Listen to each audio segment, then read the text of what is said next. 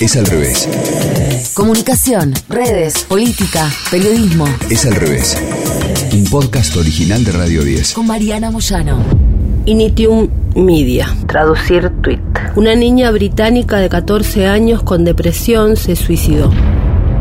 El tribunal forense dictaminó que estaba relacionado este suicidio con las publicaciones negativas impulsadas por los algoritmos de las redes sociales. Estoy cansada de sentirme incómoda e indefensa, incluso con mis amigos alrededor. Todavía me siento como una paria.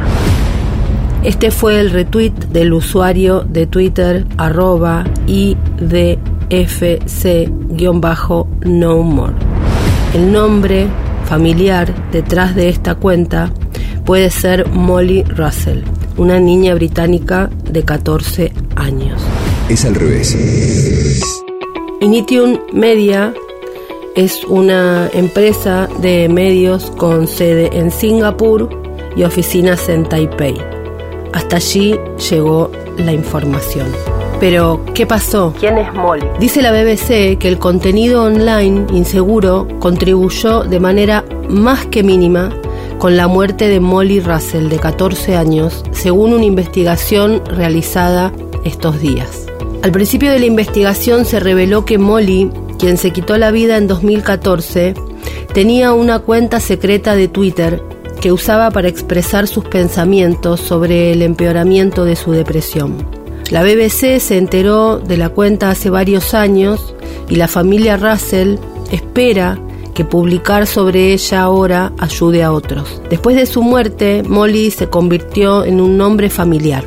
Una foto de ella con el uniforme escolar apareció en las tapas de los diarios y su padre se convirtió en un destacado activista a favor de una regulación más estricta de las redes sociales. Ian, el padre, cree que Molly pasó la mayor parte de su tiempo online en Instagram y Pinterest, donde vio miles de imágenes relacionadas con el suicidio y las autolesiones. Representantes de ambas empresas prestaron testimonio en su indagatoria. Molly pasó mucho menos tiempo en Twitter y la empresa no participó de la investigación. Lo que aparece es que Molly lo que más consumía era material de Instagram y de Pinterest, dos redes que a priori parecen como menos inofensivas para los más jóvenes o las personas adultas también. Y lo que hacía en Twitter era comentar lo que estaba sintiendo. Los tweets parecían ser botellas lanzadas al mar con pedidos de auxilio. El tiempo que pasó en Twitter fue significativo en el sentido de que se pueden ver ahí, se podían ver ahí cuando la cuenta estaba online, sus propios pensamientos, sentimientos, sus escritos y cuán compleja es la salud mental de un adolescente. La Policía Metropolitana examinó de modo forense el teléfono de Molly cuando estaban preparando la investigación. Los oficiales entregaron decenas de miles de páginas de material al equipo legal de la familia Russell, incluidos algunos detalles de esta cuenta de Twitter previamente desconocida. La cuenta reveló que durante un año Molly fue contando su estado de ánimo a través de una serie de tweets y retweets. El nombre que eligió para la cuenta de Twitter fue IDFC-No More. Ian supone que eso significa en inglés ya no me importa con la mala palabra en el medio. I don't fucking care no more. Los intereses normales de los adolescentes se reflejan en lo que escriben básicamente en su biografía, y ella ahí puso acerca de mí, decía Harry Potter es vida. Ian bloqueó la cuenta para que no todos puedan ver los tweets de Molly, pero sí quiere que se citen algunos para que se entienda el problema. Por primera vez Molly tuiteó en diciembre de 2016 compartiendo una publicación de una cuenta dedicada a tuitear citas sobre la depresión. Esta cuenta específica lleva en Twitter varios años y tiene más de 200.000 seguidores y parece pertenecer a un adolescente estadounidense que ha luchado contra la depresión, las autolesiones y la ansiedad. Y va dando cuenta de un número de línea para llamar si hay algún tipo de inconveniente. Al final de los mensajes aparece siempre la advertencia de activación, proceda con precaución. Cuando Molly siguió esta cuenta, los algoritmos de Twitter le deben haber recomendado varias similares. Y así fue que fue creciendo lo que ella fue consumiendo sobre qué hacer frente a una depresión. La primera imagen que Molly retuiteó usando su cuenta secreta fue una imagen dibujada a mano de una adolescente mirando al cielo nocturno y diciendo estoy lista para convertirme en una de las estrellas. Ian, el padre de Molly, que se ha vuelto activista y un poco especialista en todo eso, dice que estas imágenes disfrazan el suicidio y el dolor de una manera que lo logra hacer casi como aceptable. Hay una forma artística, estilística, que es una especie de invitación.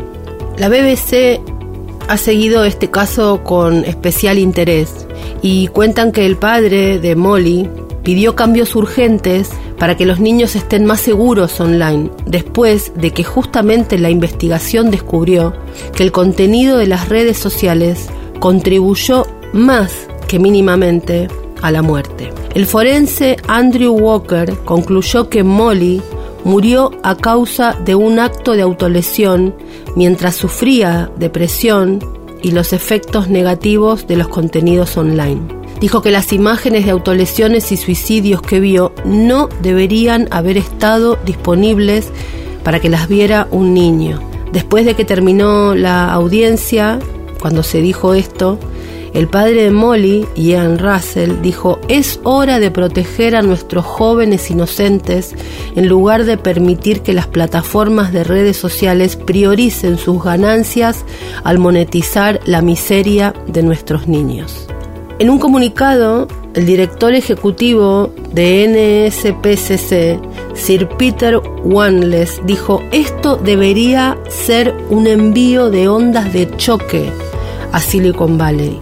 Las empresas de tecnología tienen que rendir cuentas cuando anteponen la ganancia y las decisiones comerciales a la seguridad de los niños. La magnitud de lo que está pasando para nuestros niños en todo el mundo no puede subestimarse.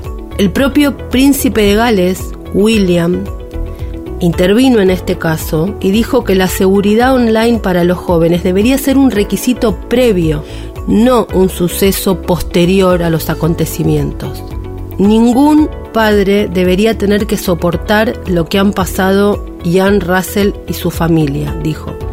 Es bastante poco común que los miembros de la familia real comenten casos que tienen que ver con procedimientos legales, pero la salud mental es un tema que William tiene como motivo de campaña y por eso se involucró especialmente con este caso. Walker, el forense principal, de esta investigación dijo que Molly parecía una nena saludable, que prosperaba en la escuela, que se había adaptado bien a la vida de la escuela secundaria y mostraba mucho interés y entusiasmo por las artes escénicas. Sin embargo, Molly estaba atravesando una depresión, algo bastante común en los jóvenes de esa edad pero que es muy difícil ver si uno no está atento. Ella murió por un acto de autolesión mientras sufría esta depresión y los contenidos negativos online fueron parte de lo que ella pasó.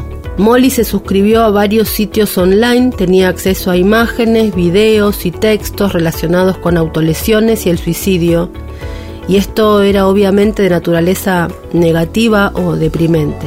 Parece que hay algo que sucedió y que sucede con jóvenes que tienen estos problemas mentales y es que se dan atracones como si fuera con comida pero de contenido online. Lo hicieron así varios chicos y también Molly, un atracón de contenidos de Instagram y Pinterest.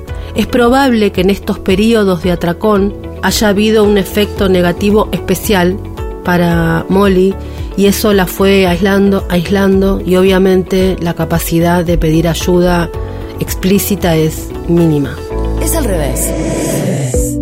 Es hora de que cambie la cultura corporativa tóxica en el corazón de las plataformas de las redes sociales más grandes del mundo, dijo el padre de Molly. Es hora de que los proyectos de ley de seguridad online del gobierno y de los gobiernos den finalmente una legislación.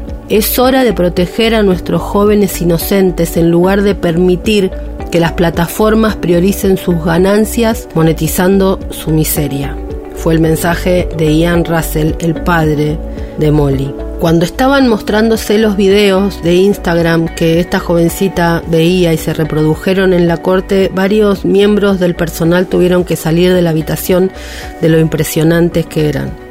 Por primera vez, tanto para Meta, propietaria de Instagram, como para el sitio Pinterest, hubo una convocatoria a los altos ejecutivos y tuvieron que prestar testimonio bajo juramento en el Tribunal del Reino Unido. Elizabeth Lagón de Meta llegó con un guardaespaldas todos los días al juicio y usaron vehículos de señuelo y hasta maltrataron a un par de fotógrafos que quisieron tomarle fotografías.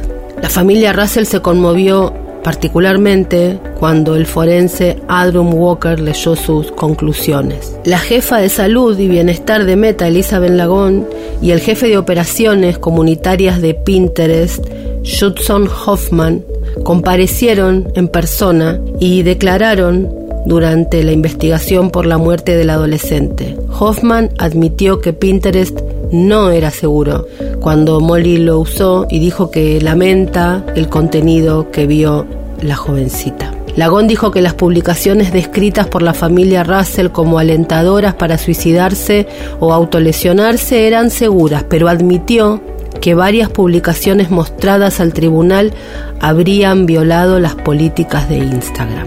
Mientras hablaba con los medios sobre la muerte de su hija, Russell, Ian Russell, dijo, en la última semana hemos escuchado mucho sobre una historia trágica, la historia de Molly. Lamentablemente hay muchos otros afectados de manera similar en este momento.